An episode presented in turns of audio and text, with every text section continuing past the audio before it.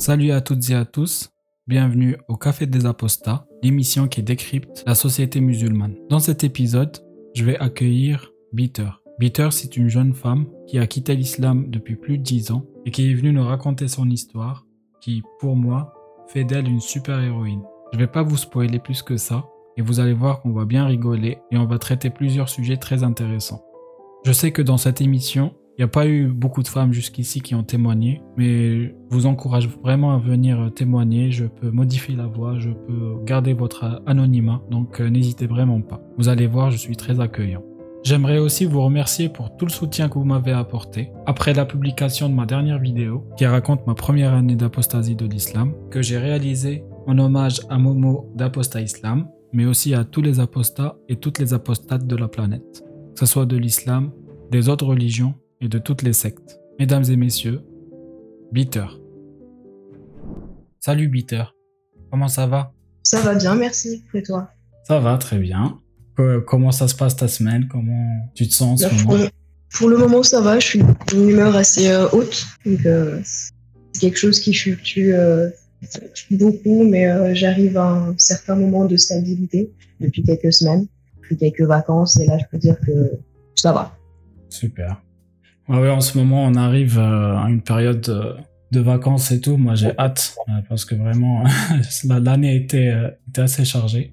J'ai hâte d'aller un peu à la plage et tout. Super, on aura peut-être droit à plus de contenu euh, pendant les vacances. Je t'avoue que je vais profiter des vacances pour pour me reposer et pour euh, faire moins de contenu. Mais oui, non, je rigole. Mais oui, euh, là déjà il y a cette interview avec toi qui, qui est prévue, mais il y en aura une autre aussi bientôt. Je suis motivé pour encore un petit peu. J'ai encore l'énergie qu'il faut pour, pour, en faire d'autres. Et ensuite, je pense que je reprendrai en septembre en force. Voilà. Et, et, du coup, euh, Bitter, euh, donc euh, si t'es si t'es là avec nous, euh, c'est pour une raison une raison bien particulière. Tu es apostate, c'est ça? Ouais, c'est ça. Tu es apostate de l'islam, donc cette religion musulmane depuis plus d'une dizaine d'années. Ça marche. Et du coup, ce que ce que je vais te demander, si tu le veux bien, c'est nous déjà te présenter un peu, de nous dire qui tu es euh, et de nous raconter euh, l'histoire euh, de ton apostasie. Qu'est-ce qui t'a amené vers ce choix? Ok. bah, à toi déjà pour... Merci. Bah, déjà un grand merci à toi Nas pour euh, ton accueil, mais aussi pour tout le travail que tu fais avec ta chaîne euh, d'une vérité par jour. Et bah voilà, bah, on y va. Bonsoir, bonjour. Moi, c'est euh, Bitter Sweet Sting, ou juste Bitter, Bitter pour faire court. Pour euh, le contexte, euh, je suis née en France, de parents tunisiens, la petite dernière d'une grande fratrie. Donc, tous les frères et sœurs dans une école arabe privée. moi, j'ai eu la chance d'aller à l'école française normale, en fait. Comme pour beaucoup d'entre nous, en fait, c'est pas juste un seul moment qu'on peut nommer, mais vraiment on est devenu apostat et vraiment le cumul euh, de plusieurs expériences et euh, réflexions.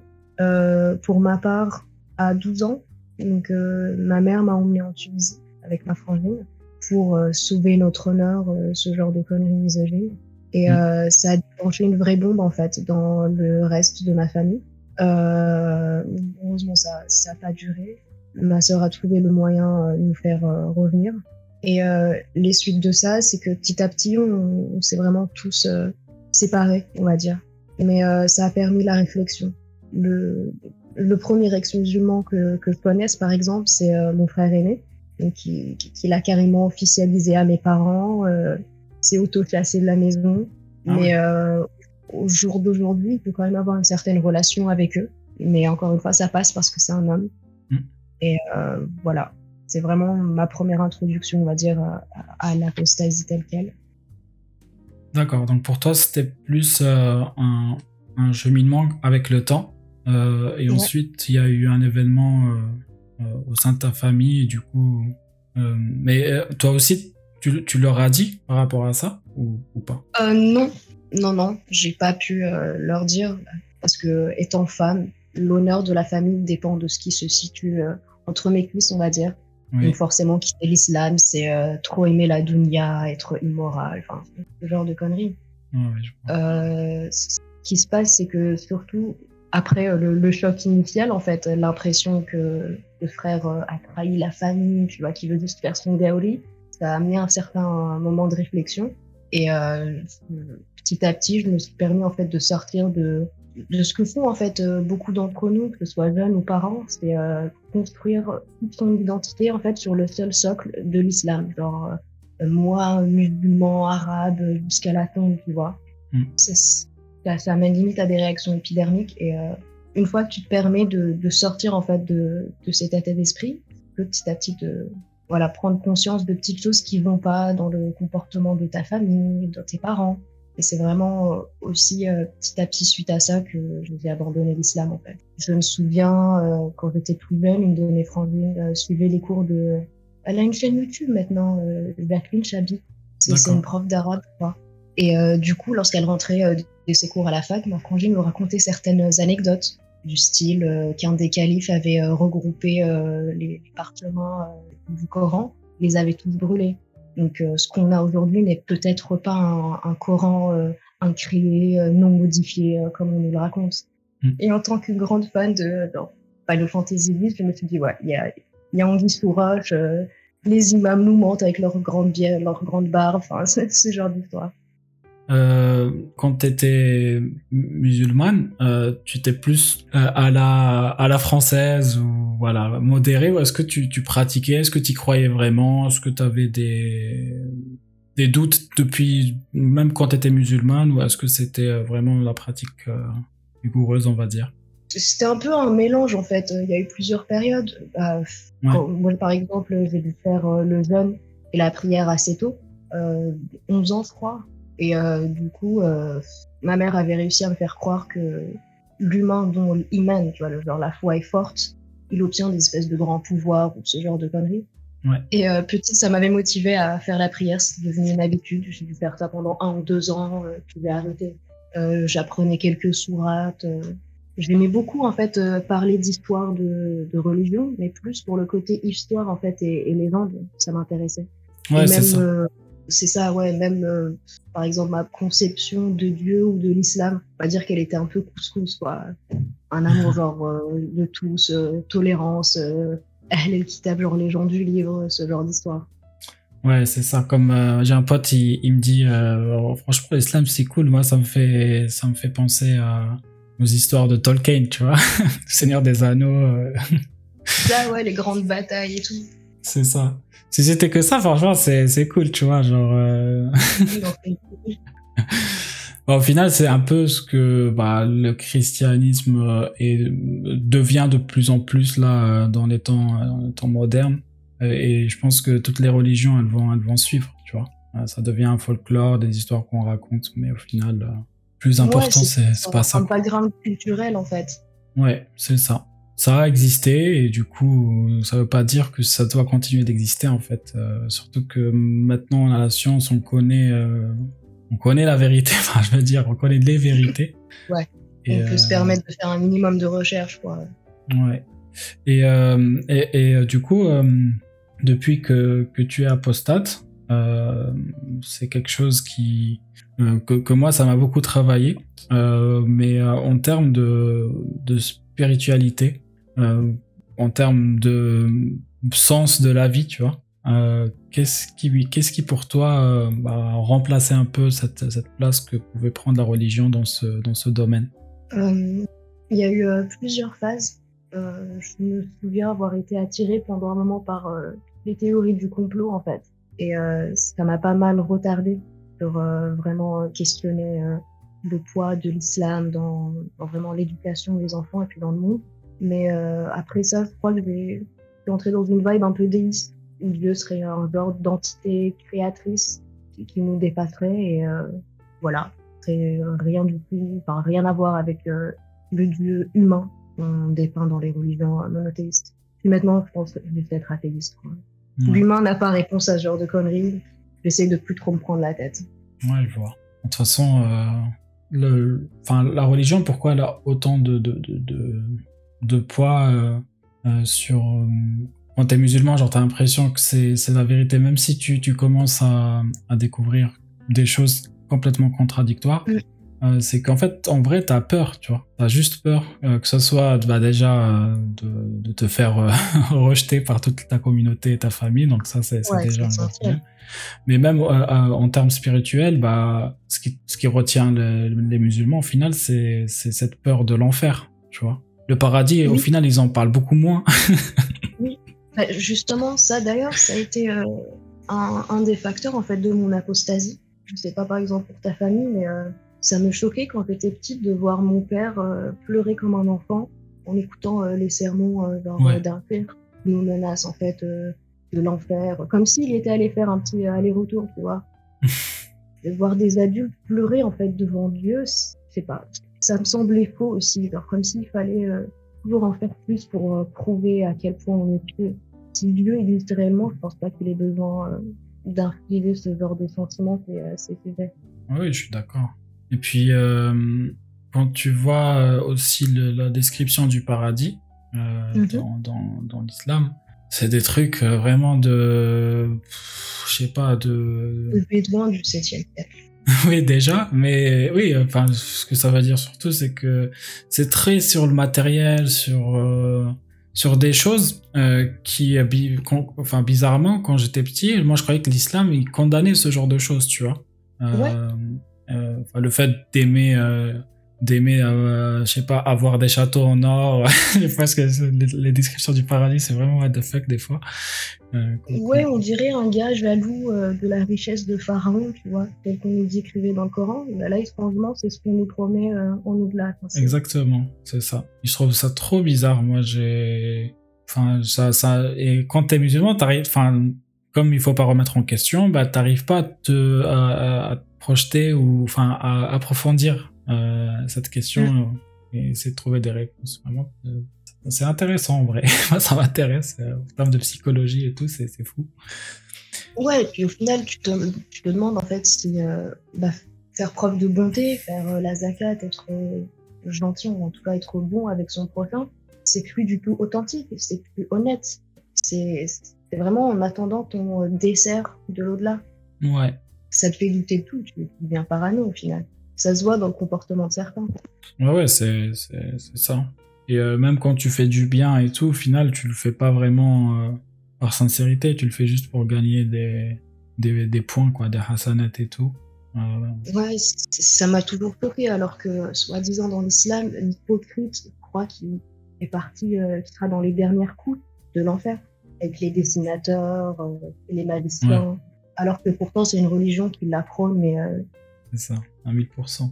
Et ça, c'est sans parler des 72. ah, mais alors les 72, hier, bah, bizarrement, d'un côté, euh, mes parents ont fait à m'en protéger un peu. On m'a raconté que les côtés roses, bonbons, en tout cas tolérants, de l'au-delà, du paradis. Les Houris, j'ai appris leur existence vraiment euh, plus tard, grâce bah, à un de mes frères acquis, du coup. Et euh, ensuite, avec les chaînes d'Aposta, d'abord anglophones, puis euh, francophones. Mais ouais, c'est c'est d'un ridicule. Ouais, bah, euh, tu vois, le, ce truc des, des 72... moi, quand j'étais musulman, on, en parlait, hein, c'était la norme. enfin, c'était normal d'en parler. En arabe, c'est hurlain. En tant que... Enfin, en tant que, mec musulman, je comprends du coup que ça puisse attirer. des dégénérés, tu vois. Mais euh, en tant que femme, euh, enfin, moi, je me suis toujours demandé bah, comment on peut accepter. Euh, enfin, maintenant que je suis apostat, hein, quand j'étais musulman, je le, je le faisais pas trop, me posais pas trop de questions de toute façon, puisqu'il faut pas se poser des questions. Mais maintenant que je suis apostat, je meurs d'envie d'aller demander à ma sœur ce qu'elle en pense en fait de, de ça. Tu vois. Donc, Hardline, qu'est-ce que t'en penses?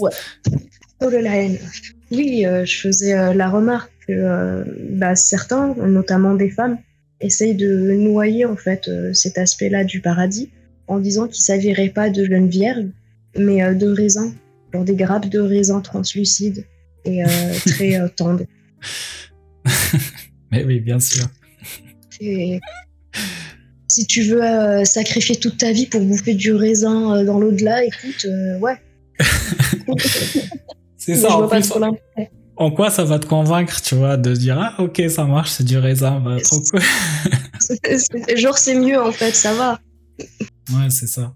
Ah non, mais oui, il y a plein de trucs euh, absurdes comme ça. À propos du paradis, et des les vidéos de Majidou Kacha sur ça qui sont, qui sont incroyables. Ah, mais leur lui, ouais. Sur le, le paradis et l'enfer. Et, et, du coup, euh, si, si on revient un peu euh, à, à, ton ouais. histoire, euh, donc toi, je vais un peu plus m'intéresser à, à, à, ta phase quand tu étais musulmane et ensuite, voilà, on passera à la phase purement apostate et, et, et, ce que tu penses de l'islam maintenant, enfin de la vie, etc. Mais quelles étaient les choses qui, qui te dérangeaient, tu vois, que t'aimais pas dans cette religion? Et, et, aussi quelles étaient les choses que tu aimais bien, tu vois? Voilà, c'est juste pour faire ce parallèle. Je trouve ça intéressant. Ben, on va commencer avec le positif. Ouais. Euh, moi, d'abord, on m'a euh, éduqué euh, vraiment dans un islam euh, très tolérant. Euh, je crois c'est post, enfin pré-égir en fait. du coup, on m'expliquait que le prophète ralliait d'autres tribus à sa cause, que il protégeait d'autres, enfin, différentes communautés, que même en Andalousie, là là, toutes les autres religions étaient très bien traitées j'aimais beaucoup ce sentiment d'appartenance, même avec le conflit euh, israélo-palestinien. On nous rabâchait toujours les oreilles comme quoi, euh, oui, c'était juste politique et qu'en réalité, on est cousins, qu'il n'y a pas de... Tu vois mm. Ça, ça me plaisait, notamment les histoires où euh, le prophète aurait... Euh, oui, euh, ouais, c'est cette légende comme quoi c'est le prophète qui aurait arrêté le massacre des bébés filles à la naissance, donc il aurait en quelque sorte libéré la femme. Ça, c'était des histoires qui me plaisaient, ouais tout simplement faire sens en fait au monde, avoir les réponses oui Dieu a créé l'homme, puis ensuite il a créé la femme à partir de l'homme. Enfin, ça me dérangeait quelque part, mais il y avait tout un tas de questions dans la tête d'un enfant et il trouvait sens là-dedans. L'esprit de communauté, quoi. Ouais. Ça rajoutait un peu de logique, en fait, euh, dans, dans, un monde complètement illogique. C'est ça, surtout pour un gosse, quoi. T'es aliéné dès l'enfance, mais euh, quelque part, tu t'y accroches. Enfin bon, après, pour les points négatifs, euh, c'est essentiellement le, le, sexisme ambiant. Déjà, je comprenais pas qu'on puisse euh, penser qu'un homme était incapable de se retenir. Euh, j'ai des frères, j'ai un père. Je trouvais que ça leur manquait un peu de respect déjà. Ouais. Et surtout, je, je, voyais ce que ça produisait autour de moi. Ma mère a arrêté euh, l'école très tôt. Ma sœur était traitée d'une manière assez euh, indigne. Et je comprenais pas que ce soit Dieu, en fait, qui exigerait ça de nous. Euh, ouais. Le voile, je pensais vouloir le mettre à mes 14 ans. Puis, euh, étrangement, c'est à 14 ans que j'ai apostasié. Donc, euh, ouais, enfin, on prévoit des tas de choses quand on est encore petit et, euh, et, aveuglé, en fait, par les enseignements de nos parents. Et je pense que c'est vraiment, justement, ce, cet aspect-là qui fait euh, ouvrir les yeux de certains et les mener vers l'apostasie. C'est à partir du moment où tu vois certaines failles chez tes parents, on les idéalise quand on est un, un gamin quand tu vois qu'ils peuvent avoir des comportements ou des propos déplacés, bah, tu dis qu'ils peuvent avoir euh, tort sur d'autres choses, notamment le fait de t'avoir transmis cette religion à la naissance. Et à partir du moment où tu arrives vraiment à conscientiser, à accepter ça, bah, c'est la ouais. porte des ex-musulmans qui s'ouvre à toi. Quoi. Ouais. Déjà, enfin, euh, peut-être que j'ai raté cette information tout à l'heure, mais euh, 14 ans, euh, t'as apostaté à 14 ans. Euh, ouais. Vraiment euh, chapeau parce que euh, moi à 14 ans, je pense que j'étais vraiment dans, au contraire. Je... Mais genre, t'y croyais réellement C'est pas possible. Euh, à moi, enfin, c'est pas que j'y croyais réellement, c'est que je faisais comme les autres, tu vois. Et du coup, j'avais toujours, comme je, je, le disais tout à l'heure, ce sentiment de culpabilité et, et de peur mmh. d'aller en enfer. En fait, c'est ça la plus grosse force de l'islam, c'est que on te traumatise dès que t'es petit avec toutes ces histoires de d'enfer et que ensuite inconsciemment en fait tu vas toujours euh, y penser moi jusqu'à jusqu'à mes 30 ans hein, je, je... enfin jusqu'à ce que j'ai apostasie j'avais toujours euh, l'enfer l'enfer euh, dans ma tête qui, qui tournait. Et que quand je vivais ma vie et je que je faisais des trucs haram je, je me disais ah mais là euh, je, je savais que je marquais des points négatifs enfin des des des être comme on dit.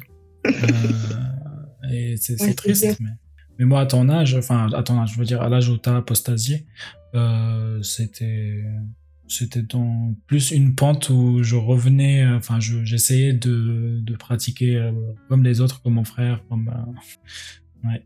Après, je pense que dans mon cas, vraiment, comme j'ai dit, j'ai eu de la chance d'avoir euh, un frère athée. D'ailleurs, alors qu'il est, on, ouais. on est quatre ex-musulmans sur cinq. Donc, euh, ça va. Mais ouais, ça aide beaucoup, hein je ne mérite pas tout, tout ce crédit en fait. bah, oui, oui, mais enfin si, je veux dire, euh, tu, tu pouvais très bien euh, aller euh, à l'encontre de ce qu'ils te disent et ne pas les écouter, comme ce que font la plupart des musulmans d'ailleurs, tu vois. Ouais, c'est vrai. mais choisir, surtout, surtout, enfin, je veux dire, comme tu l'as dit au tout début, quand tu es une femme, c'est beaucoup plus compliqué, tu vois, d'assumer, enfin, je veux dire, de, de, faire des changements comme ça. Euh, alors que tu sais que cette, cette secte, elle, te surveille euh, au moindre, des moindres faits et gestes, tu vois. Oui. En grandissant dans cette religion, on intériorise le fait que Dieu va nous envoyer une, une punition immédiate au moindre écart, ou en tout cas au, au moindre grand écart.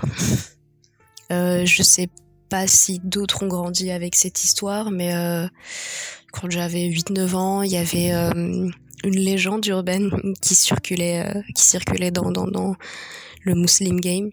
C'était une nana qui aurait frappé le Coran et ce Dieu l'aurait transformé en rat. Tu peux trouver les images sur, sur le net, je te l'enverrai si tu veux. Et euh, bah, petite, ça, ça, m'avait traumatisé. Hein. Dès que je, je, je percevais le, la moindre nuance de, de, de coffre, tu vois, de, de sacrilège, je fuyais. Enfin, du coup, le, le fait de voir que quitter l'islam ne te tue pas, que tu ne te perds pas, tu n'as pas droit à une punition divine euh, instantanée, en fait. Que voilà, mon frère athée s'en sortait, euh, il restait qui il était. Euh, ça, ne dénaturait pas sa, personnalité et euh, bah, il n'était pas euh, puni instantanément comme je l'évoquais. Ça te permet aussi de d'embrasser en fait les, les doutes qui t'envahissent. Juste savoir que bah, les ex-muslims, ça existe en fait, que tu peux naître dans une famille musulmane, mais tu peux aussi quitter cette religion en grandissant si euh, tu trouves qu'elle ne te concerne pas, qu'elle ne te va pas qu'elle n'est pas en accord avec euh, tes, tes idées, en fait, tu peux, ça ne te tue pas.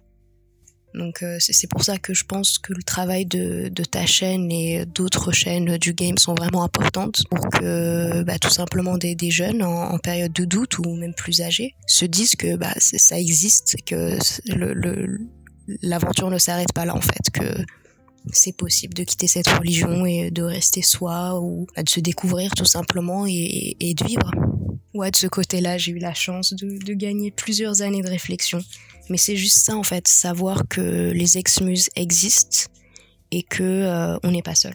Il y a aussi, justement, je sais pas si bah, c'est quelque chose dont souffrent beaucoup de nanas maghrébines hein, en France. Moi, j'ai grandi avec l'idée de euh, Benty, quand tu sors dehors, fais attention, il y a des yeux partout. Ouais. Comme si euh, elle connaissait tout le quartier et que c'était ses caméras de surveillance personnalisées et tu le rendis vraiment avec l'idée que tu es observé par euh, toute la Oumma, tu dois vraiment faire attention. Ça, ça développe limite des tendances paranoïques et, euh, bah, chez les jeunes. Quoi. Enfin, c'est ah, ah, une petite anecdote. oui, oui, mais après, euh, elle avait, enfin, d'un côté, elle avait raison. C'est pas complètement faux quand tu es dans une communauté. Enfin, je sais pas. Est-ce que tu as grandi dans une, dans un endroit où il y avait beaucoup de, de, musulmans ou quoi euh, Mais euh, bon, en tout cas, dans mon quartier en Algérie, euh, les filles, elles étaient surveillées, euh, regardées de haut en bas euh, tout le temps, euh, tu vois. ouais, bah ouais, c'est la pression constante, ça. Ça, c'est c'est un fait, tu vois. C'est pas moi, ma sœur, quand elle sortait, des fois, elle, vraiment, elle rentrait, elle était, elle était pas bien parce que toute la journée, on, on lui parle, tu vois, on essaie de, de lui parler sans son consentement, tu vois. Et, ouais. euh, et du coup, elle a fini par mettre le voile en fait. Parce que du coup, quand tu mets le voile euh, euh là-bas, euh, t'es plus ouais, tranquille. Mais en plutôt, euh, genre, je suis une femme pure, laissez-moi en paix. C'est ça. Et beaucoup de femmes, elles font ce choix justement pour, pour se protéger en quelque sorte, tu vois. en tout cas, je parle de l'Algérie. Bah, même en France, enfin, la plupart du temps, j'ai remarqué, dans certains quartiers, il suffit que tu en as deux ou trois qui, qui se voilent et ça y est, quoi, ça devient une majorité. Lorsque je repasse visiter mes parents, par exemple, il euh, y a que ça. Ouais. Tu, tu, vois plus euh, de, de maghrébines coquettes ou même jean basket. Non, il y a que ça. ça. Enfin, c'est déprimant. Bah maintenant, de toute façon, quand ils représentent euh, des Maghrébins ou des Maghrébines ou des musulmanes ou machin, ils vont directement mettre un voile, euh, alors que il y a beaucoup de musulmanes qui mettent pas le voile, tu vois. Ouais, je dirais même une majorité. Ah oui, c'est ça. Moi, ma sœur, elle est venue en France, elle l'a enlevé direct. Franchement, surtout de nos jours, ça peut vraiment devenir handicapant. Et, euh, Ça te cantonne à, à vraiment à un rôle précis, à une image. Et voilà même si on tend vraiment à revaloriser ce type de femme et euh, montrer qu'on a le choix, en fait, ça renvoie le signal que les autres femmes qui ne le mettent pas sont impures et que vous pouvez vous servir, euh, c'est, vous pouvez les agresser. Enfin, ouais, j'avoue que c'est quelque chose qui mérite vraiment beaucoup. C'est ça. Surtout quand tu connais l'histoire euh, du voile, comment oui, genre nous, on est des esclaves, venez nous baiser, c'est bon. non, vous êtes des. Oui, voilà. Quand t'es voilé, quand t'es voilé, t'es une femme pure, euh, machin, c'est bon. Et, du coup, toutes les autres, c'est des, esclaves euh, qui n'ont pas le droit de mettre le voile, justement. oui, bah oui. Même essayer de te rapprocher de Dieu, là, étrangement, t'as plus le choix. Ça, ça t'interdit. Enfin, ouais, c'est fou. fou. Moi, ce qui, ce qui, euh, ce qui m'intrigue aussi, euh, c'est peut-être une vision. Tu vois, je te pose des questions vraiment que, que j'aimerais bien poser à ma sœur, tu vois, parce que ma sœur, euh, euh, elle est toujours dedans. bon, même si, voilà, c'est ah oui. une couscous à fond, tu vois. Mais voilà, elle est toujours dedans comme si vraiment Allah, c'est le Dieu universel. Genre, même si d'un côté, elle, elle, va remettre en question des des, euh, des trucs comme dire euh, que l'évolution n'existe pas, tu vois, parce que elle c'est une scientifique, que l'évolution n'existe pas, que tout vient de Adam et Ève. Euh, mais par contre, sur d'autres trucs, par exemple, bah, boire de l'alcool ou manger du porc et tout, des trucs comme ça, bah, bah, elle va éviter, tu vois. Et, du coup, enfin, ce que, que j'aimerais te poser comme question, par exemple, c'est quand tu es une femme musulmane et que autour de toi, euh, tu vois que euh, enfin la place de la femme c'est quand même pas ouf dans l'islam ce que, je dirais à ma soeur, c'est comment ça se fait que, en sachant tout, tout les, côtés misogynes de l'islam, et en plus, c'est pas que l'islam euh, théorique, c'est la, pratique aussi, tu vois, c'est l'impact sur la société, c'est ça. Comment tu peux rester musulman, en fait? Voilà, c'est plus ça ma question. Pardon, j'étais long. Non, et pas de souci. Mais euh, du coup, je vais aussi me baser sur un de mes frangins qui, du coup, euh, lui est resté musulman. Ouais. Je pense que c'est essentiellement euh, la peur de perdre son identité. Ouais. putain, je crois que c'est un nom en philosophie, j'ai oublié. enfin, pas en philosophie, en psychologie. Sunken cost fallacy. En gros, le, le prix perdu, le prix perdu en fait d'un engagement. Et euh, je sais pas si elle est musulmane, enfin à quel âge, mais euh, quand tu l'es depuis longtemps, tu as peur en fait de, de dire ah bah putain, je, je, me suis gouré en fait pendant tout ce temps. C'est pas possible. J'ai défendu ça becs et ongles. Euh, non, maintenant euh, c'est trop tard, faut que je continue. C'est too late, ouais. C'est ça. Ouais, c'est ça. T'as peur de vraiment peut-être décevoir tes parents ou ta famille. En tout cas, moi, c'est comme ça que je l'interprète. Surtout si t'es scientifique et que, enfin, t'as de vrais arguments, quoi, que tu prêches pas euh, un islam salafi. Ouais. Mais euh, ouais, ça doit être assez dur à concilier, hein, être femme et être musulmane. Putain de gymnastique mentale. Ouais, c'est ça. Et, du coup, ma soeur, elle est plus âgée que moi et elle est devenue maman il n'y a pas longtemps. Moi, j'ai envie de qu'elle qu'elle transmette euh, la vérité à, son gosse et à ses enfants. Mais, tu peux pas, elle peut pas faire ça en, en, réfutant elle-même ces vérités-là. Après, si ça reste qu'une base, ça va aller. L'enfant, il pourra faire ses choix plus tard. Hein. Mais, euh, enfin, pas vraiment, parce que du coup, par exemple, sur la circoncision, mon sujet, mon sujet euh, préféré, tu vois, euh, bah, il va pas avoir le choix. Tu vois. Son partenaire, il est musulman? Oui, oui. Ah bah ouais. Après, il faudrait la travailler au corps, mais euh, si ça vient pas d'elle, c'est assez dur. Hein. Ouais. Ouais, donc ça, c'est quand, même un, quand même un grand défi quand t'es apostat. Euh, c'est de. Enfin, c'est de s'empêcher, on va dire, de, de. de pas intervenir dans la vie des autres. Oui, mais après, c'est un peu arrogant de notre part, mais euh, je le comprends. On se dit, putain, on sait qu'ils ont tort, il faut les réveiller. Mais eux sont dans cet état d'esprit ils se disent qu'on est perdu, il faut le ramener à la raison. Même si bon, les faits scientifiques vont de notre sens et qu'au final, bah, chacun est libre de choisir, c'est vraiment éreintant en fait de, de fréquenter euh, la famille qui est encore euh, sous l'effet de la religion et de, de rien pouvoir faire en fait. Et, tu trouves ça arrogant, toi? Non, c'est euh, juste que ça peut sonner de cette manière quoi pour les gens qui nous écoutent. S'il y a des musulmans ou quoi. Arrogant, c'est le truc le plus gentil qu'ils puissent nous dire. bah après, faut pas oublier que c'est la qualité primaire du shaitan. Oui, c'est vrai. Par exemple, tu vois, des fois quand quand je vais je vais la voir, euh, et que on rentre euh, sur des discussions euh, autour de l'islam et que elle voit euh, que je suis en train d'aller vraiment à l'encontre de l'islam. Bien sûr, moi, ils savent toujours pas que je suis apostat. Hein. Je pense que. Ouais, tu l'auras pas dit. Ouais, je, je l'ai déjà dit de toute façon. Euh, mais si je, mais malgré malgré ça, je maintiens des positions d'apostat, tu vois. Que ce soit autour de, de tout, enfin, enfin autour de n'importe quel sujet. Euh, à part, je dis pas que je bois, enfin, euh, des, trucs un peu ouais, comme ça. c'est les grands haram. Oui, c'est ça. Mais sur tout le reste, en fait, je vais, je vais maintenir ma position d'apostat. Et, et, même sur la circoncision, euh, plusieurs fois, je lui, ai, je lui ai déjà dit, tu vois, sans être euh, insistant. T'as réussi à lui euh, verbaliser ça?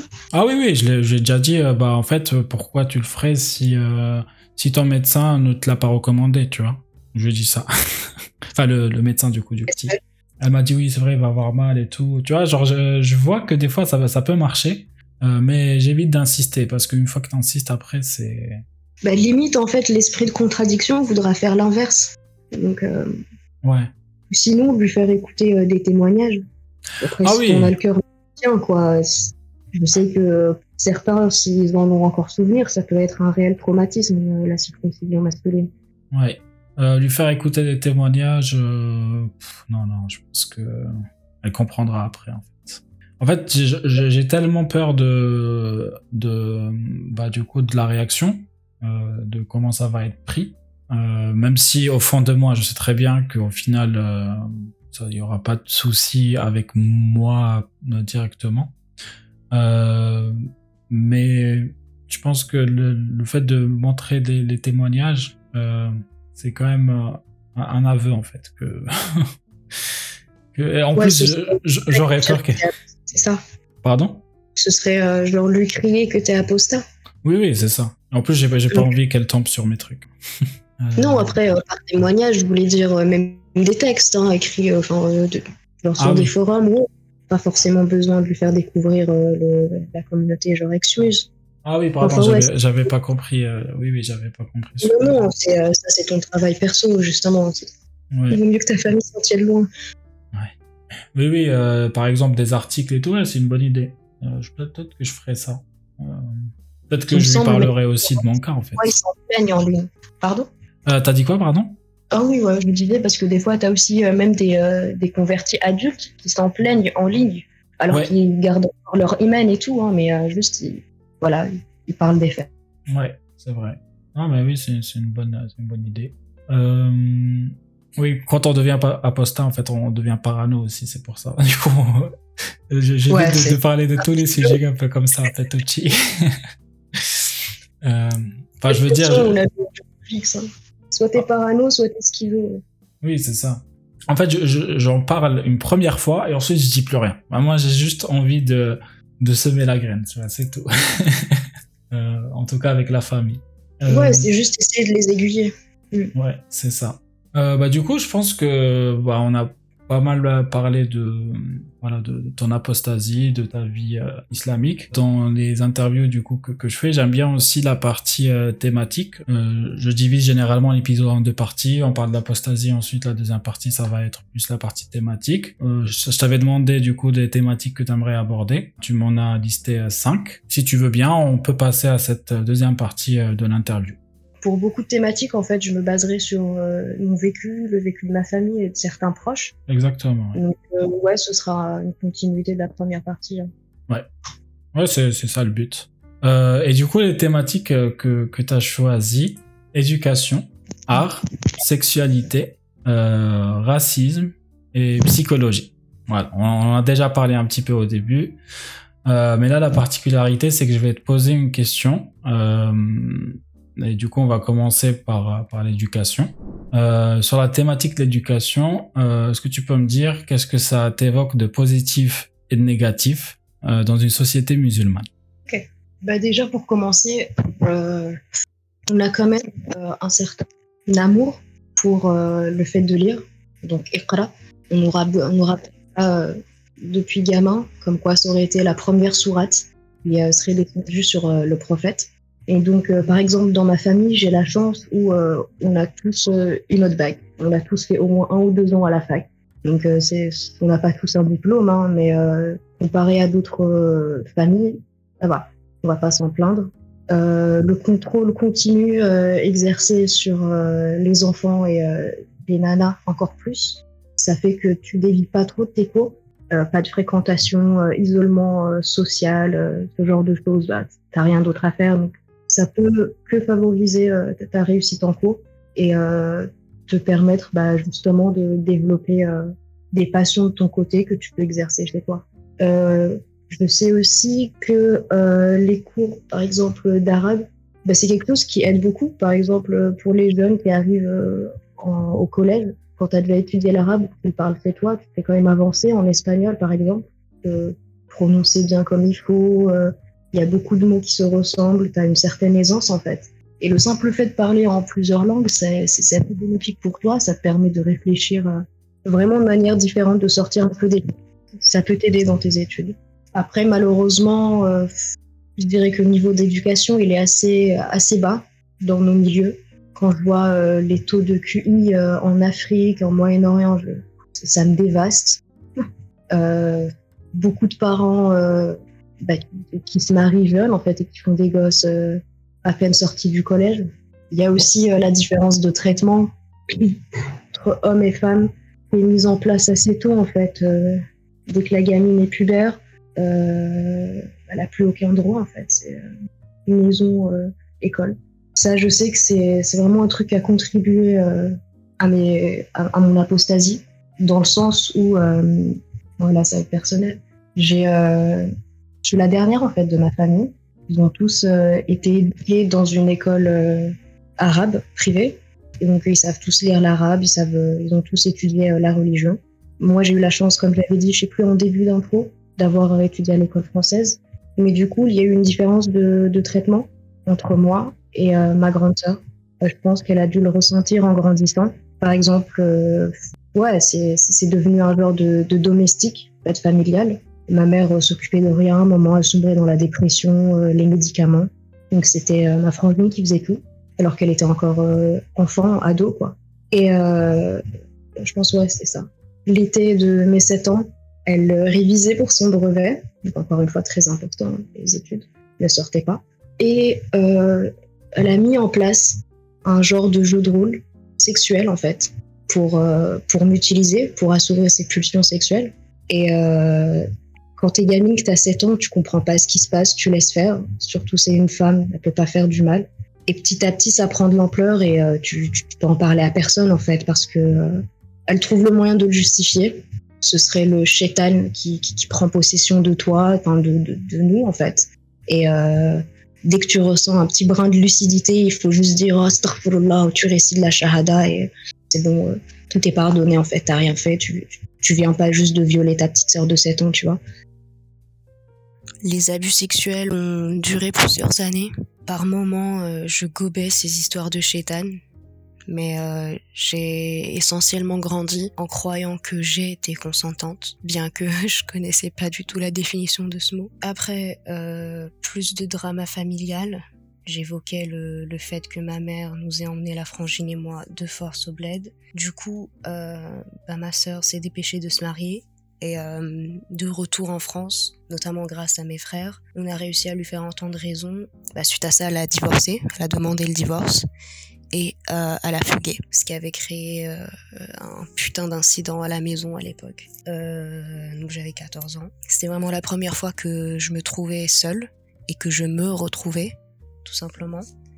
Ça m'a fait un bien fou, puisque au-delà de, de, la solitude et euh, de la tristesse que, que, que je pouvais ressentir, bien sûr, parce qu'à ce moment-là, ma frangine, bah, c'était la personne que j'aimais le plus au monde. Un peu, euh, sans vouloir spoiler qui que ce soit, un peu comme Elliot dans Mr. Robot, qui, euh, en parlant de Mr. Robot, qu'il était son seul ami et qu'il était la seule personne à qui il pouvait parler, à qui il pouvait se confier. Seule personne avec qui il pouvait être lui-même en fait. Les manipulateurs, les, les personnes abusives ont tendance à te faire ressentir ce genre de choses. Du coup, ouais, bien qu'elle soit partie, une part de moi était euh, se sentait vraiment euh, désamorcée en fait, vide de l'intérieur. Et du coup, malheureusement, bah, bah, cet état n'a pas duré longtemps. Euh, elle est retournée à la maison quelques mois plus tard et je me souviens encore de, de la rage et du dégoût de moi-même qui m'a envahi quand je m'étais fait la réflexion que bah putain ça allait recommencer. Ouais. Bref, euh, mon dernier ramadan, mon dernier jeûne, je l'ai fait à, 14 ans, du coup, la même année. Je me souviens d'un suhour, ouais, euh, très tôt le matin, où la frangine avait à nouveau réussi à me manipuler et abuser sexuellement. Je me souviens m'être alors demandé comment ce, ce, ce chétan, censé être enchaîné à la putain de mec durant tout le mois de Ramadan, bah comment il pouvait manipuler deux sœurs musulmanes en France? Juste comment en fait? Ça m'avait beaucoup marqué. C'était pas euh, la première fois où je me faisais cette réflexion, mais euh, ce jour-là en particulier, ouais. Certains parleront de, nefs qui est euh, diabolique. Tu sais, c'est nefs en, en, islam, c'est l'équivalent du, moi intérieur, du, subconscient. Je crois que c'est l'équivalent aussi du, du diablotin sur l'épaule. En gros, c'est les espèces de voix négatives qui comptent murmure en ton fort intérieur. Bah, certains diront que si tu te retrouves tenté durant le mois sacré du jeûne, c'est que ton nefs, ton point intérieur est pourri. Honnêtement, au bout d'un moment, ce, genre de discours apparaît euh, juste clair à tes oreilles, comme il est censé l'être. C'est du langage de secte. Tu sais très bien qu'on essaie de te manipuler. Tu sais pas comment ni pourquoi, mais tu, comprends en fait. Et euh, ouais, donc euh, c'était le dernier jeûne que j'ai fait. Pendant longtemps, je pensais sincèrement, vraiment hein, sincèrement, que mes parents nous tueraient si euh, s'ils nous trouvaient, ma sœur et moi, s'ils savaient réellement ce qu'on faisait. Et euh, je, priais Dieu pour qu'il envoie sur mon chemin un, genre un homme, un détraqué sexuel dans une ruelle sombre qui me viole. Et de cette manière, je pourrais justifier euh, ma non-virginité. Je pourrais éviter à ma sœur de, de se faire tuer parce qu'elle serait peut-être lesbienne, parce qu'elle souffre de frustration sexuelle, parce qu'elle serait peut-être tout simplement possédée par le chétan, comme elle s'évertue à me le faire croire, parce qu'elle est folle, qu'elle se maîtrise pas, je, je sais pas. Je savais pas comment l'expliquer à l'époque, mais euh, je voulais surtout la protéger, me protéger aussi, mais euh, je savais que je bénéficiais d'un genre de traitement de faveur dû euh, au fait que je sois la plus jeune de la famille et que je sois née avec certains problèmes de santé. Enfin, je me disais que de cette manière, l'honneur de la famille serait sauf. Ma sœur n'aurait aucun prix à payer là-dedans et euh, ça justifierait euh, ce qui m'est arrivé. Et puis, euh, c'est pas un peu l'idée qu'on se fait tous du viol, hein, un inconnu totalement, totalement dégénéré qu'on croise dans une ruelle sombre la nuit. Et voilà, enfin, de cette manière, je, je pense qu'il comprendrait forcément que c'était pas ma faute et, que j'aurais pas à me justifier vu que j'entrais dans la période où vraiment je me questionnais par rapport à mon éventuel attrait, mon éventuel penchant pour les filles. Alors qu'en fait c'est tout simple, c'est la base. Hein. Si, si, quiconque nous écoute en ce moment euh, en se posant des questions, un enfant ne peut pas consentir à un acte sexuel. Point. Un enfant ne peut pas donner son consentement à un quelconque acte sexuel, peu importe que ça aille euh, jusqu'à la pénétration ou pas. Euh, non, il est encore trop jeune, trop malléable pour, euh, pour réellement comprendre ce que ce choix implique et euh, donc faire ce choix en toute conscience. Hein, je le répète, un gamin ne peut pas donner euh, son consentement à un acte sexuel. C'est très simple. C'est pas votre faute. Tu vois bien en fait que ça vient pas de nulle part, que le sexe est vraiment vu comme le déshonneur le plus total. Mm. Le sexe hors mariage. Attends deux secondes, je suis désolée. Je t'en prie.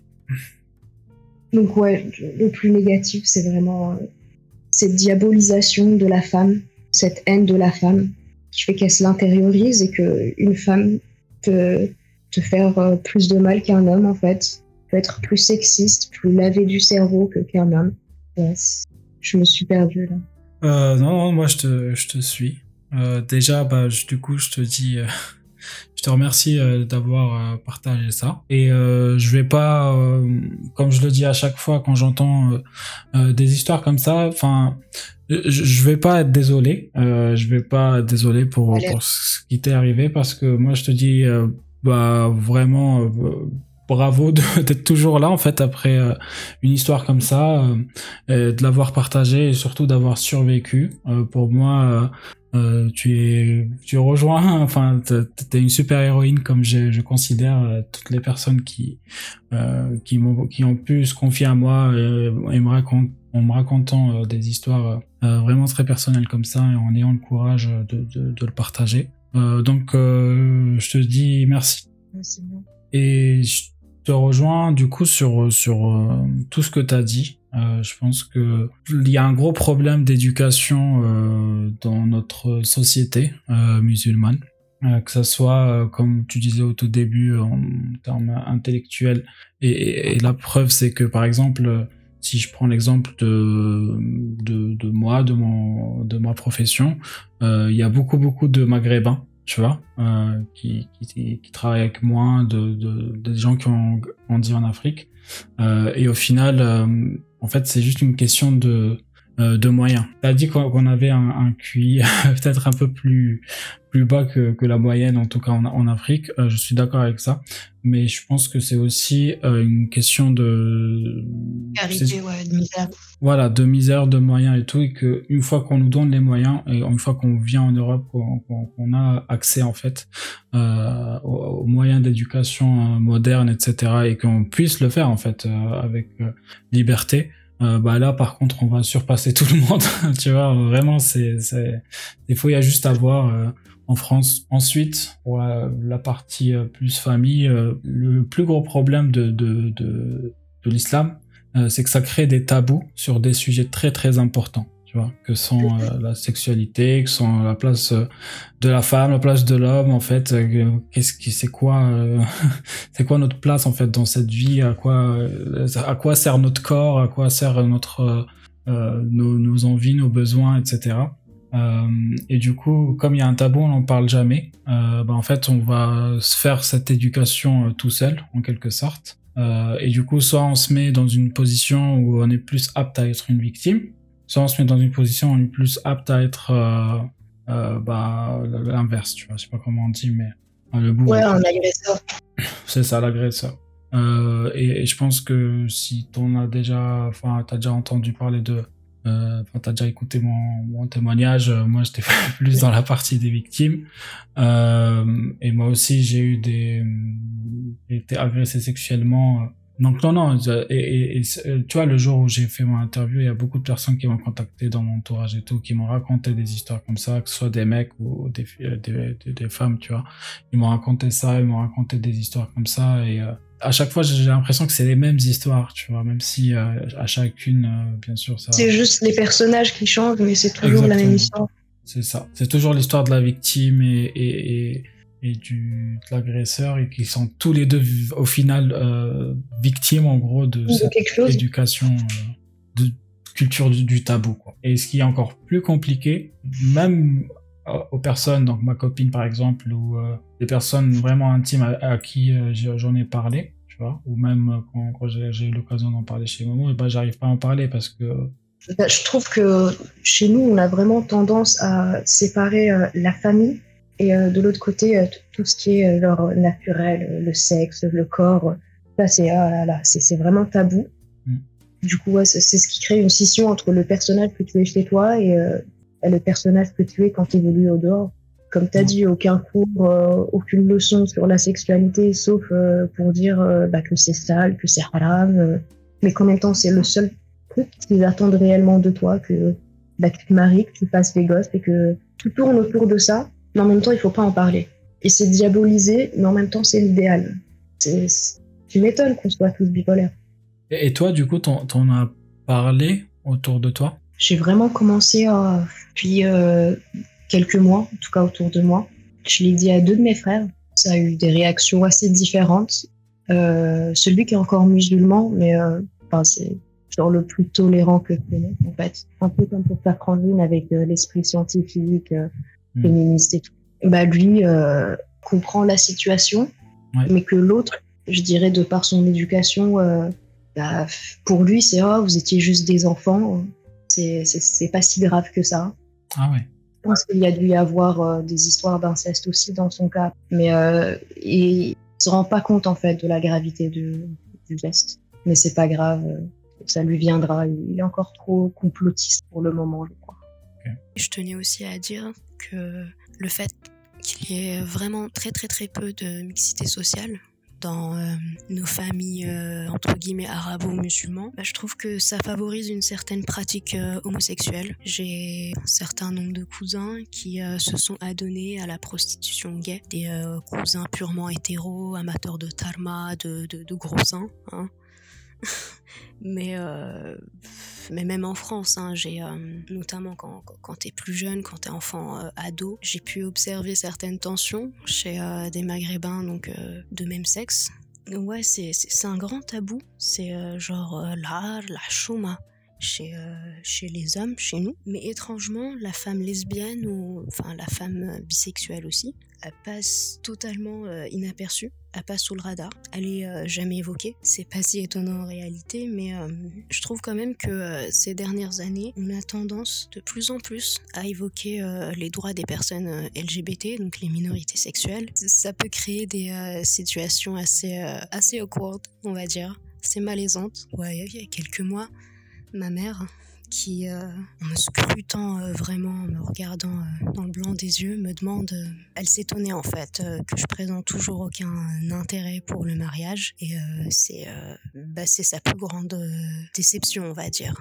Elle aurait souhaité marier ses filles, enfin marier tous ses enfants tout court en fait. Et du coup, elle me regarde les yeux dans les yeux, elle me demande Benti, t'es Methliya Et ouais, c'est là que j'ai appris le terme. Hein, je crois, c'est euh, l'homosexualité en arabe. J'ai appris qu'on en parlait beaucoup ces derniers temps dans euh, les sociétés euh, musulmanes, notamment à cause du manque de droit total, en fait, de droits humains dans, certains pays qui prônent encore la charia, qui l'utilisent dans, dans ces lois internes, on va dire. Et ouais, putain, c'est- vraiment malaisant de devoir regarder ta mère quand elle a la vingtaine et de t'évertuer à lui mentir, en fait. C'est infantilisant, c'est c'est- pas du tout bon, en fait, d'une quelconque manière pour toi, mais tu fais avec, parce que t'es obligé. Du coup, je voulais euh, bah, faire la transition entre euh, éducation et sexualité.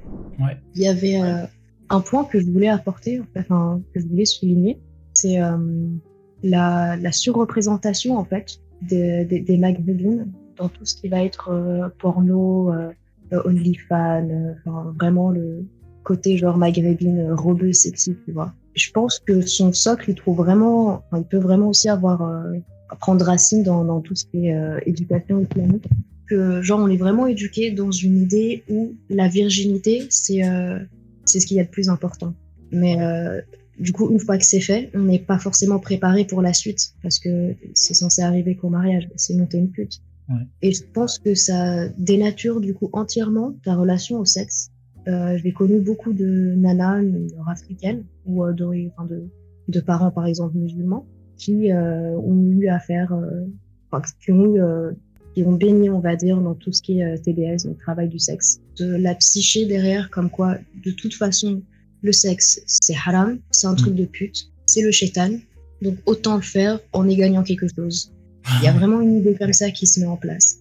Et je trouve ça un peu commun chez euh, des nanas de familles musulmanes et euh, bah, des nanas tout simplement qui, qui ont vécu euh, des abus durant l'enfance. Oui, genre une fois que t'as perdu ta virginité, bah en fait c'est bah, le tout pour le tout quoi. Le- Let's go, faisons le reste en fait. C'est ça, genre, euh, t'as plus rien à perdre. Mais ça dénature les relations humaines ou euh, le terme de rebeu, michto, enfin, plein de stéréotypes véhiculés dès que tu dis euh, nana du Maghreb. Bah, de toute façon, c'est le, le point en fait que je voulais soulever, euh, soulever sur euh, la question de la sexualité.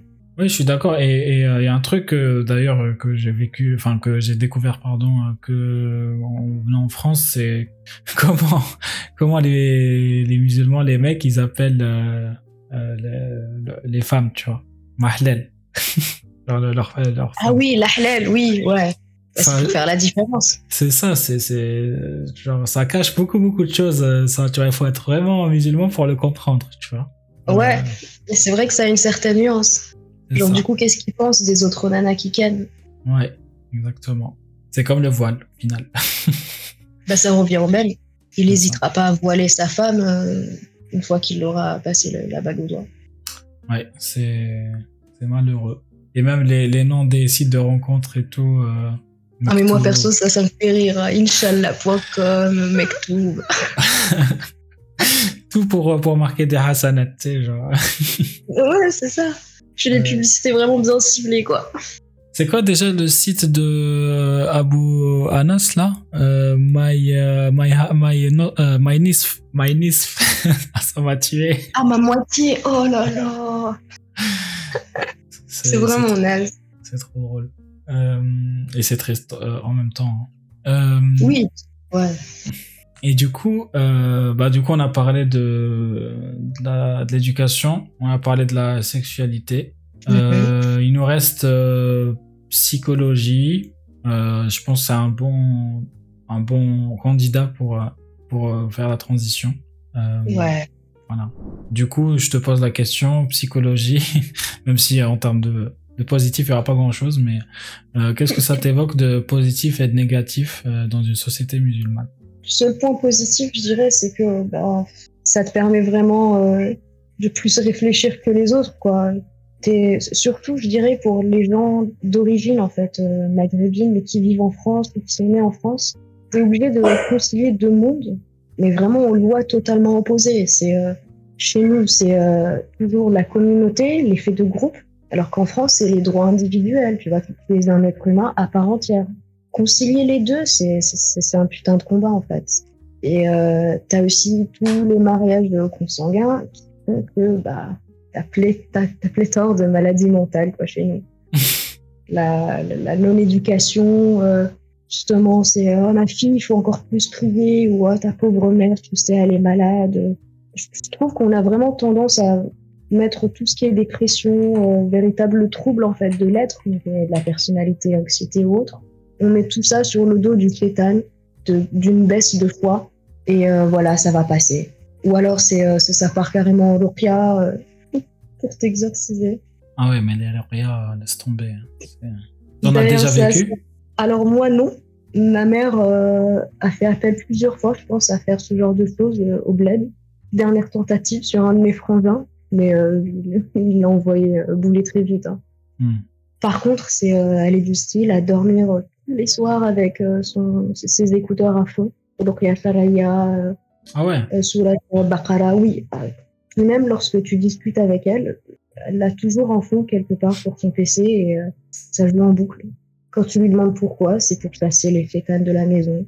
Tu vas probablement penser que tous ses enfants sont possédés. c'est ça en fait les problèmes mentaux. Je pense que même elle, sa dépression, tous ses traumas, elle les met sur le dos de, de maladies mentales. Et tu vois ça beaucoup chez des jeunes aussi. Hein.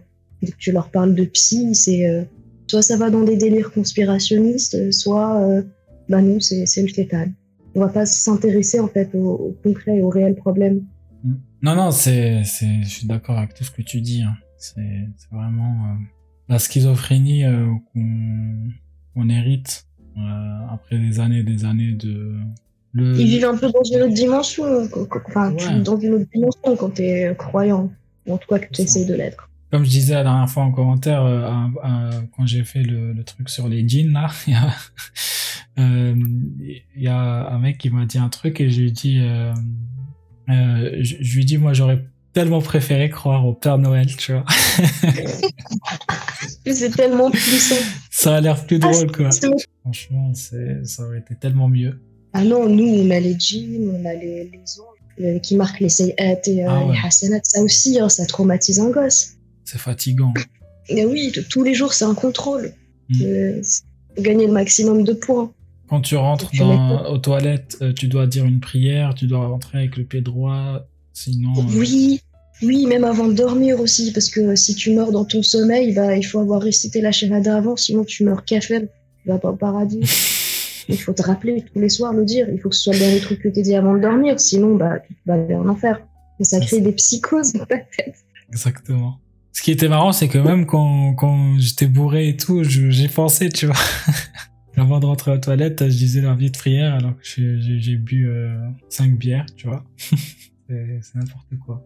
Ok, ça marche. Euh, et du coup, est-ce qu'il y a des choses positives dans la psychologie que tu as appris dans le monde musulman? Non, là-dessus, non. À part le fait euh, vraiment euh, d'essayer de, toujours justifier certaines choses. Mais après, là, ça, ça, ça plus de la psychologie. Le fait de pouvoir concilier vraiment des idées opposées et de justifier l'impardonnable ou l'injustifiable, ça, ça aide quand même à avoir une certaine ouverture d'esprit. Donc, Ouais, je dirais pourquoi pas. Mais une ouverture d'esprit tordue, quoi. On va dire. Voilà, ouais. C'est pas plus mal. De préciser.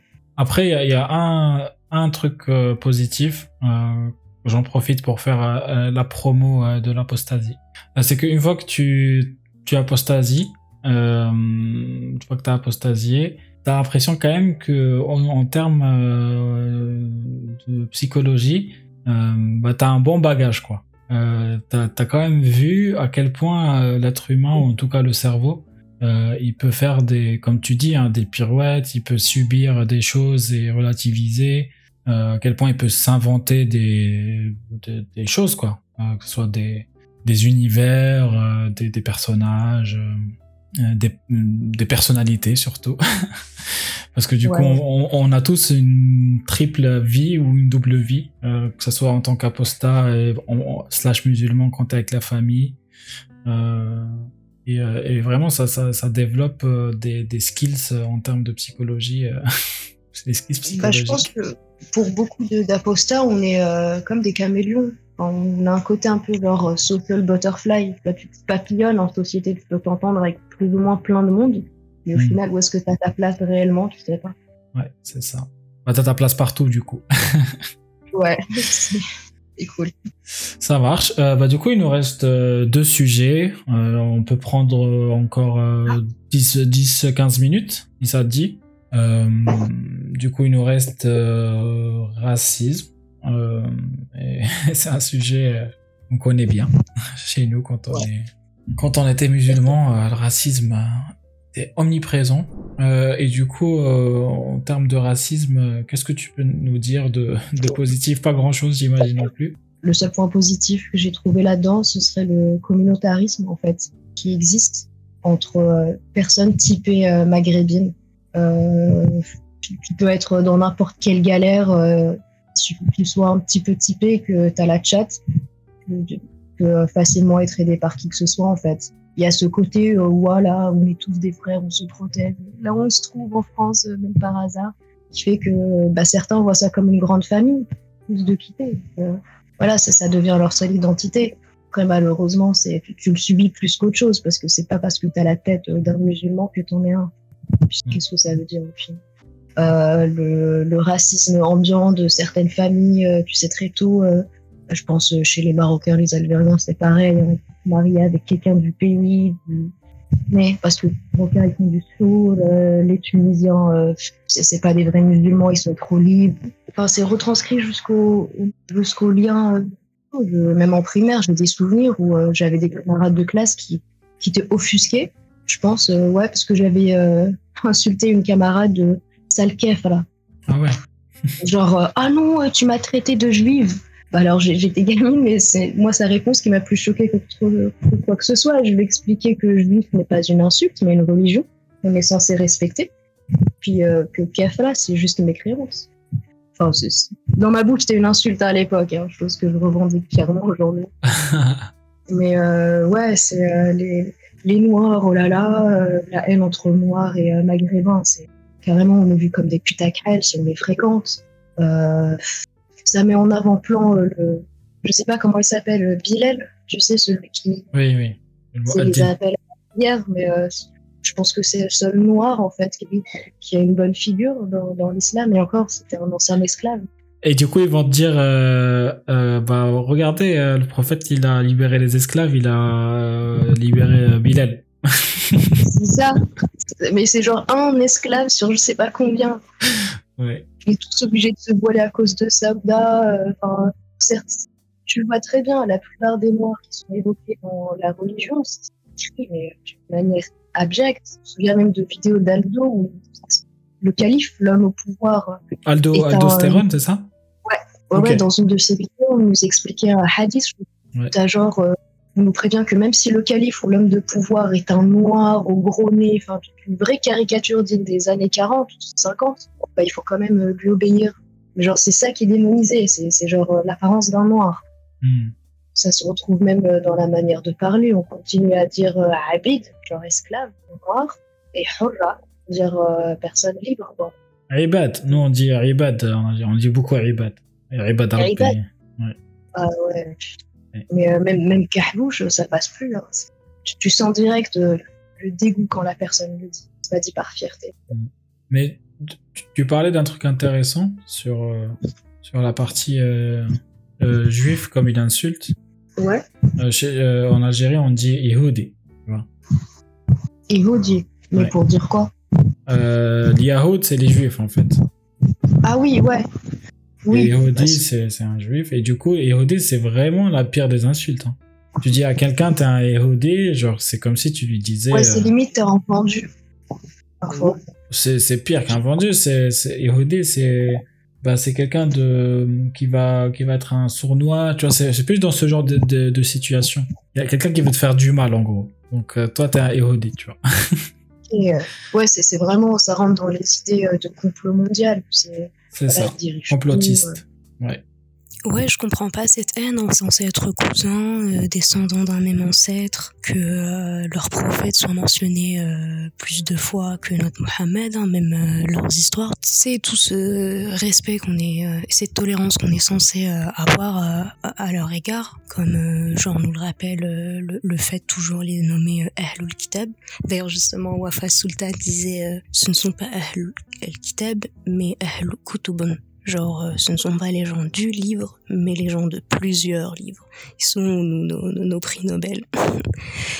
Ouais, je, je sais plus ce qui s'était passé cette année pour euh, l'Aïd, mais euh, il y a eu des frappes, il me semble, entre Israël et la Palestine, encore une fois. Et t'en avais beaucoup qui, qui s'en réjouissaient, en fait. Genre, oh, t'as vu, cette année-ci, l'Aïd est venu nous célébrer, ou il euh, il genre, il est venu les détruire. Il y a toujours ce projet apocalyptique en fond, ce, racisme ambiant. C'est, c'est fou, en fait, de, se dire aussi spirituel et croyant mais de nourrir autant de haine envers, euh, vas-y, euh, plus de la moitié de la population, 70% de la population. C'est pas cohérent avec une religion de soi-disant paix et tolérance. Oui, c'est ça. Ah, surtout d'en faire euh, une insulte, d'en faire. Euh, comment dire? En même temps, euh, je- moi, les, les premières fois que j'ai lu le Coran, euh, les premières phrases, enfin les premiers, les premières euh, ayats, pardon, de Surat al-Baqarah, c'est c'est que Ya Banu Israël, Ya Banu Israël. Enfin, je sais pas si. Oui, oui, c'est vrai. Et, et- c'est, et du coup, direct, ça, ça te met dans la, ça te met dans l'ambiance en fait, tu vois. Toute façon, euh, la plupart des versets hein, coraniques, c'est toujours des mises en garde sur euh, les coupables, les polythéistes, euh, comment ils ont mécru et oh là là, comment Dieu les a punis ou comment il va les punir dans l'au-delà. C'est euh, triste, c'est triste. Alors que, comme tu dis, alors moi j'ai subi beaucoup de racisme euh, lié aux juifs généralement, parce que parce que j'étais, enfin moi je suis berbère, je suis kabyle, tu vois, et euh, et du coup euh, en Algérie les kabyles c'est les cousins des juifs, c'est ça la théorie.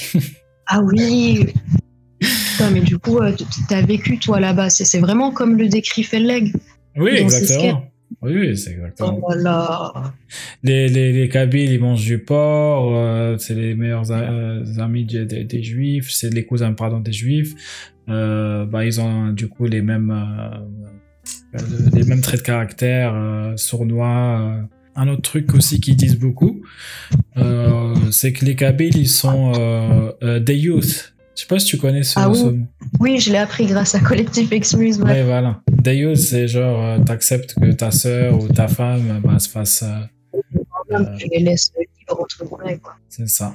Et vraiment, c'est. c'est... genre, moi, j'étais là-bas, tu vois, j'ai grandi avec ça. Et pourtant, euh, j'ai grandi à Alger, tu vois, genre, c'est quand même un endroit où il y a, il y a des, des Kabyles plus que. que... D'ailleurs, euh, dans toute l'Algérie, il y a, il y, a, y beaucoup plus de Berbères. euh, Enfin, y les Arabes, en vrai, il n'y en a pas. Il y en a pas vraiment, tu vois. Euh, c'est pas parce qu'on parle arabe et tout qu'on est des, des, des, des, arabes, tu vois. Pour moi, on est des berbères qui ont été colonisés par euh, quelques arabes. Je pense pas qu'ils étaient euh, autant pour peupler tout un. Ils peuvent pas remplacer la population qui était déjà présente. Tous les habitants de, l'Afrique du Nord, enfin du, Maghreb, entre guillemets, on est berbères. Hein. Euh, ça, sert à rien, on est en 2023, euh, il suffit de faire euh, deux trois recherches sur Google, si tu veux, tu peux l'approfondir avec des articles vraiment scientifiques et demander des explications, mais ouais, les, les, les sondages, tu le vois bien en termes de pourcentage, on est plus amazir que arabe ou, ou ibère, et on a même du pourcentage noir africain. Donc euh, les cheveux harash, arrêtez de nous défriser euh, tous les tous les ans s'il vous plaît, euh, les darons ça suffit. Embrassez les cheveux naturels de vos filles et à tout le monde embrassez vos racines berbères et non arabes. Arabe, tu peux le garder pour le côté culturel, c'est une belle langue, il y a une histoire assez riche, mais ce serait bien qu'on découvre aussi nos, nos, vraies racines. En tout cas, j'essaye de, de pas trop m'aventurer sur mon cas, j'ai pas encore fait de, de DNA test. mais euh, tunisienne du sud, je le vois bien euh, à travers les, tatouages de mes grands-mères, les, les, différents tissages qu'elle qu'elle faisait, euh, les tapis, enfin les trucs avec, je crois que c'est de la paille de palmier ou je sais pas comment elles font ça. Même beaucoup de mots euh, dans, dans le, le, dialecte, par exemple, en, chez nous, en tout cas en tunisien, dans notre région du sud, on dit fakroun pour dire euh, tortue. Alors que normalement, en arabe, je l'ai appris euh, assez jeune, on dit soulahfa, je crois, soulahfa pluriel soulhafat, je sais plus soulahfa. Donc ça n'a rien à voir. J'ai donc ouais récemment j'ai compris en fait, je l'ai appris, c'est euh, fakroun, c'est c'est berbère, c'est c'est en tamazir je crois, comme beaucoup beaucoup beaucoup de mots en fait. J'imagine que c'est encore plus obvious chez les Algériens et les Marocains, mais les Tunisiens devraient se réveiller là. Hein ça suffit. Regardez-vous, regardez le passé, euh, instruisez-vous un minimum. On arrête de suivre les pieux prédécesseurs. Exactement ça. Donc ouais. Donc pareil, euh, euh, au, même au même niveau que, la question que je me pose sur comment une femme peut être musulmane, ben, je me pose la question comment un Kabyle peut être musulman en fait. Parce que au final c'est le un peuple qui, enfin je veux dire. il a été envahi, il a été islamisé. C'est ça, islamisé. Esclavagisé. Mais euh, du coup, c'est pareil pour euh, les, les, noirs, les Africains noirs aussi. Comment? On peut passer euh, à la dernière thématique, art. Donc toi, tu es une artiste, d'après ce que tu. Oh, J'oserais peut-être pas dire comme ça, mais ouais. une artiste et en plus tu es humble, donc c'est bien. Et du coup, euh, bah c'est, ça va être intéressant ce que tu vas me dire. Mais du coup, comment, comment le, le fait d'être, euh, d'avoir grandi dans une société musulmane, ça, ça a influencé ton art? Que ce soit positivement ou négativement. Ça rejoint ce que je disais au départ sur l'éducation. Les filles euh, en, islam, elles n'ont droit à aucune vie sociale. C'est un isolement euh, complet. Du coup, tu es obligé en fait de développer des, hobbies, des passions. Généralement, quand tu vis des, moments difficiles, tu es en manque de dopamine. Ce qui fait que parfois, ça, crée une profonde sensibilité à ce qui est beau. Le, le, très fin, les, les, grands yeux de certains dessins animés. Euh, euh, les tons pastels à grandir dans cette secte apocalyptique où tout est noir, euh, la mort, l'enfer, les koufars. Tout est interdit de, la danse à la musique en, passant par le simple fait d'oser, oser utiliser son cerveau, euh, juste de, respirer. Enfin, un peu de légèreté, de, rose pâle, de bleu pastel, de, paillettes, bah, ça, ça, fait du bien. J'ai mes frères je sais pas, peut-être pour toi aussi, euh, qui est de la génération qui a grandi avec Dorothée. Donc euh, j'ai grandi avec euh, ce qui me racontait de, de, ces dessins animés, en fait, un genre de d'héritage pop culturel. Bah ça m'allait bien. Petite, j'étais la, fille bizarre, la meuf toujours solo, chelou de l'école. je passais mon temps seule mais à rêvasser. J'y prenais plaisir. En réalité, j'ai passé mon enfance et mon adolescence, du coup, a dissocié. Hein. J'étais physiquement là, mais euh, mentalement, j'étais ah, j'étais loin. Et euh, je me laissais aller pendant des heures à, rêvasser. Euh. J'avais créé plusieurs personnages et tout un tas d'histoires les concernant. Du coup, je me perdais à, à imaginer la vie de, de ces personnages. Je m'inspirais euh, de, de tout ce que je consommais, tout type de médias et euh, surtout de tout ce qui se passait autour de moi. C'est d'ailleurs quelque chose que, que, je continue à faire et euh, c'est vraiment de là qu'est né mon, mon attrait, on va dire, pour la mythologie slash histoire islamique. Bah, un genre d'idée assez folklorique en fait, comme tu le disais, façon Tolkien. Pour une enfant, c'était comme un puits d'idées fantaisistes. Puis, euh, bah, naturellement, à vivre dans une famille où le port de masque est de rigueur, hein, toi-même tu sais, t'es obligé de développer euh, certaines pathologies mentales. Ça crée en toi des skills, des skills euh, psycho-sociaux qui, bah, perso, m'ont beaucoup aidé ça m'a aidé ouais, à, trouver mon, identité d'artiste, si je peux me permettre le terme. J'ai toujours été fascinée par la dualité de l'être, des différents soi que l'on est, et euh, les apparences trompeuses, la psyché complexe. Tu me diras, c'est dans le thème. Et je tends vraiment à, me focaliser dessus dans mes, mes, thématiques, justement dans mes différentes histoires, que ce soit euh, des illustrations ou des projets de BD slash animés que je ferai si je vis assez longtemps. on, porte tous différents masques, comme tu le disais plus tôt, mais euh, nous, apostats de l'islam, qui sommes encore euh, obligés de côtoyer nos familles musulmanes, disons qu'on on a un plus large éventail de, masques. On a, une grande panoplie de, masques. On, a plusieurs rôles, différents rôles à, jouer, de nos membres de famille, de nos proches, euh, que ce soit la fac, l'école, les, cours, parfois les partenaires, c'est assez fou parce qu'on ment pas par lâcheté, par traîtrise ou, ou autre, mais par amour, puisque nos parents sont soit vieux, soit malades, soit tout ou, rien de tout ça, mais euh, juste moins parce qu'on aime. On joue différents rôles en société ou en famille, dans notre intimité, pour garder cet amour. Et c'est des thèmes psychologiques, mais qui m'inspirent énormément du coup pour euh, mes différentes histoires.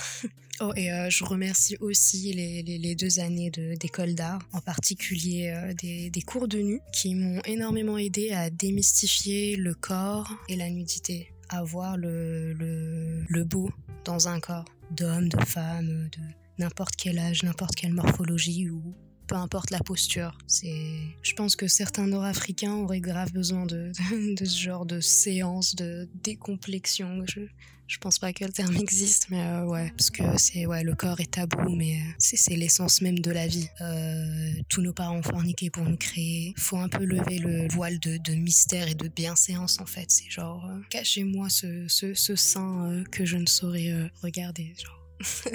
voilà, c'est apocalyptique. C'est vraiment ce qui m'avait euh, fait le plus plonger dans l'éducation islamique quand j'étais jeune. Euh, quand j'ai appris qu'il existait euh, une espèce de balance pour peser tes, tes hasanat, tes sayyat, j'avais l'impression de redécouvrir des cours sur bah, les pharaons, en fait, pour leur religion. Quand je voyais des liens, où je me disais, ah, mais ça, c'était il y a 5000 ans, comment c'est possible? Tout ça, tu arrives vraiment à le retranscrire dans ton art, mais pour l'instant, c'est encore que des projets mentaux mais euh, ça éveille, on va dire, le sens du beau. Tu as aussi la calligraphie. Mon père euh, écrivait. Mm. il continue à écrire, il a une super belle écriture. Et euh, je pense que voilà, être face à ces belles choses quand tu vis euh, des euh, moments très négatifs, tu es forcé, on va dire, de, de trouver de la beauté, du plaisir dans ces choses assez simples.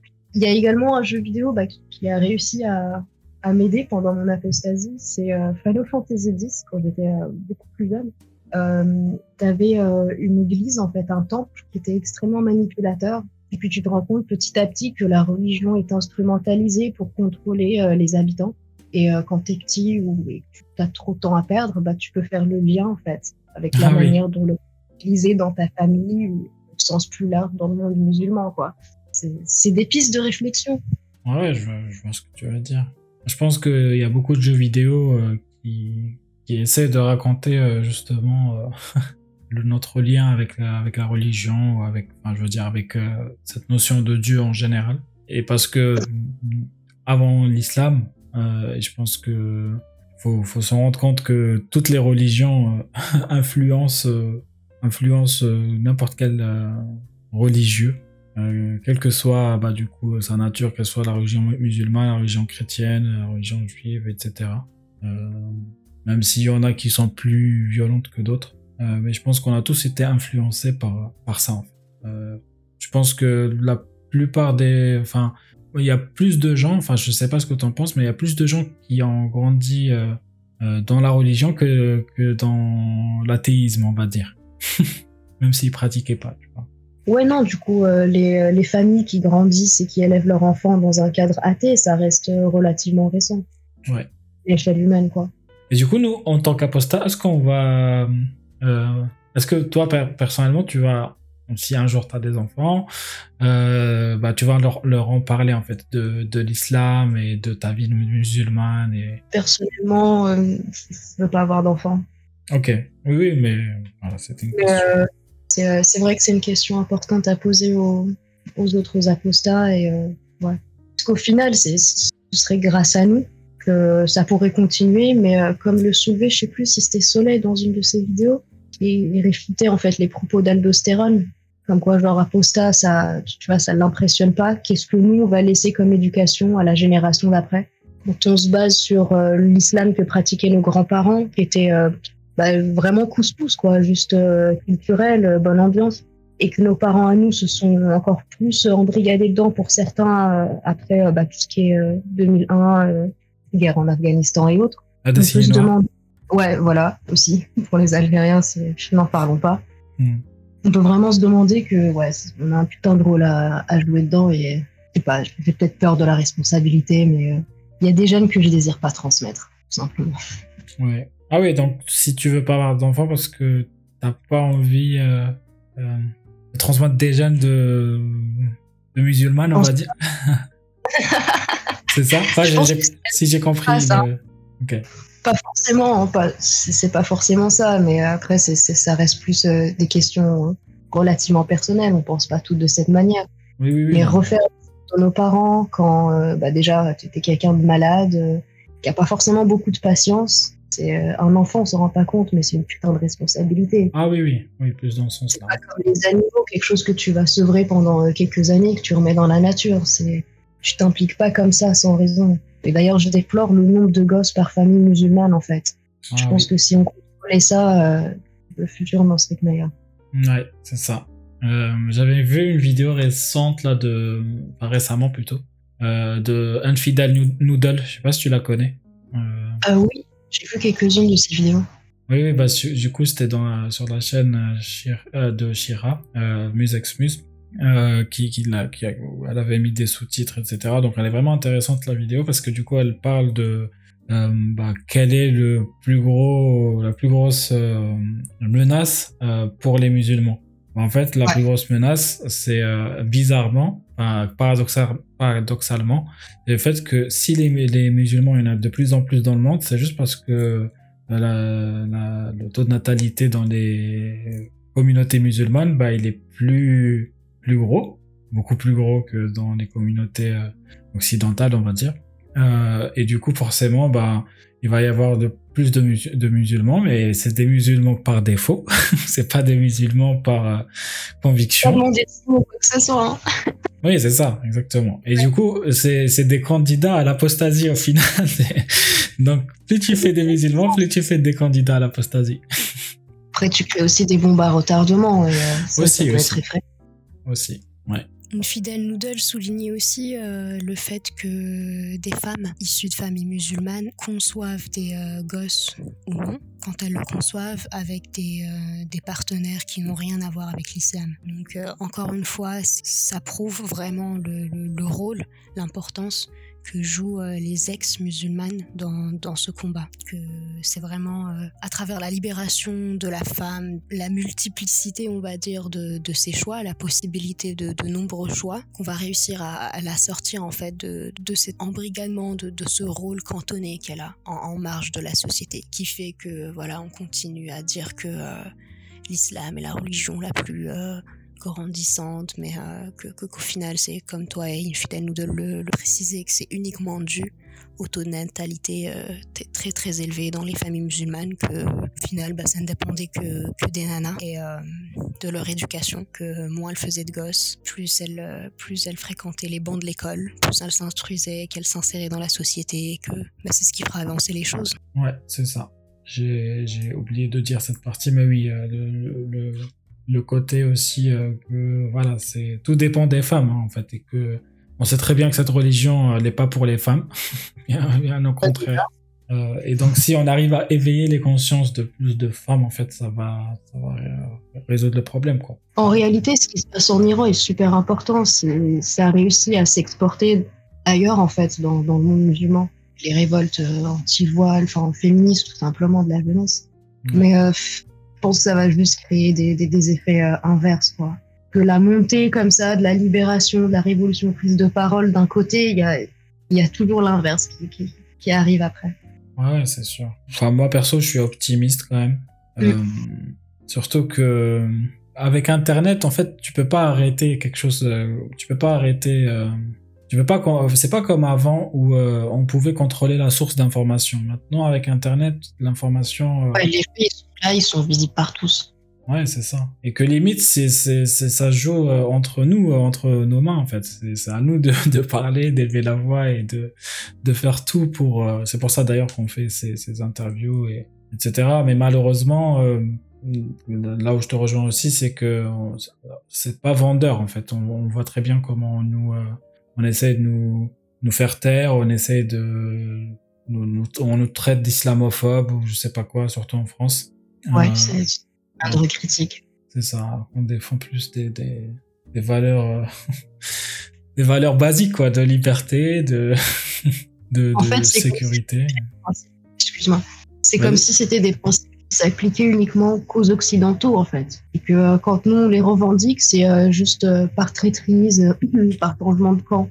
Alors que non, c'est des valeurs universelles, tout simplement. Ouais, c'est ouais, ça. T'as raison, franchement, c'est exactement ça. Mm. On nous empêche d'être français, en fait. Au final. C'est un complot. c'est un complot, c'est ça. Euh, bah, ok. Bah, je pense qu'on a fait le tour euh, de l'art, mais du coup, euh, est-ce qu'un jour tu pourras nous montrer euh, ce que, ce que tu fais, ce que tu réalises? Il faudrait déjà que je reprenne un peu de service, mais euh, ce sera avec grand plaisir. Ouais. Ça marche. Est-ce que j'ai l'exclusivité? Comment? Est-ce que j'ai l'exclusivité de tes premières euh, œuvres d'art public? Écoute, euh, j'hésiterai pas à te partager des liens. Et euh, ouais, ça me fait plaisir si ouais, ça, peut aider pour ta chaîne. Ça marche. Bah, je, je, les partagerai avec plaisir avec les, les ex-musulmans et les ex-musulmanes. Voilà, j'ai oublié de le dire. Euh, bah, du coup, merci beaucoup, euh, Peter. C'était très intéressant. C'était euh, on a rigolé, il y a eu aussi des moments d'émotion, donc euh, je te remercie pour euh, d'avoir partagé ça. on en parlait depuis pas mal de temps déjà. Non, donc c'est, je suis très content. Même s'il y avait tous ces problèmes de son. donc on va voir ce que ça va donner le, résultat final. Ouais, non, non, je te disais du coup, ouais, il n'y a pas de souci. je verrai quand tu m'enverras l'audio. Ok, super, ça marche. Bah, merci beaucoup. Pour ton accueil.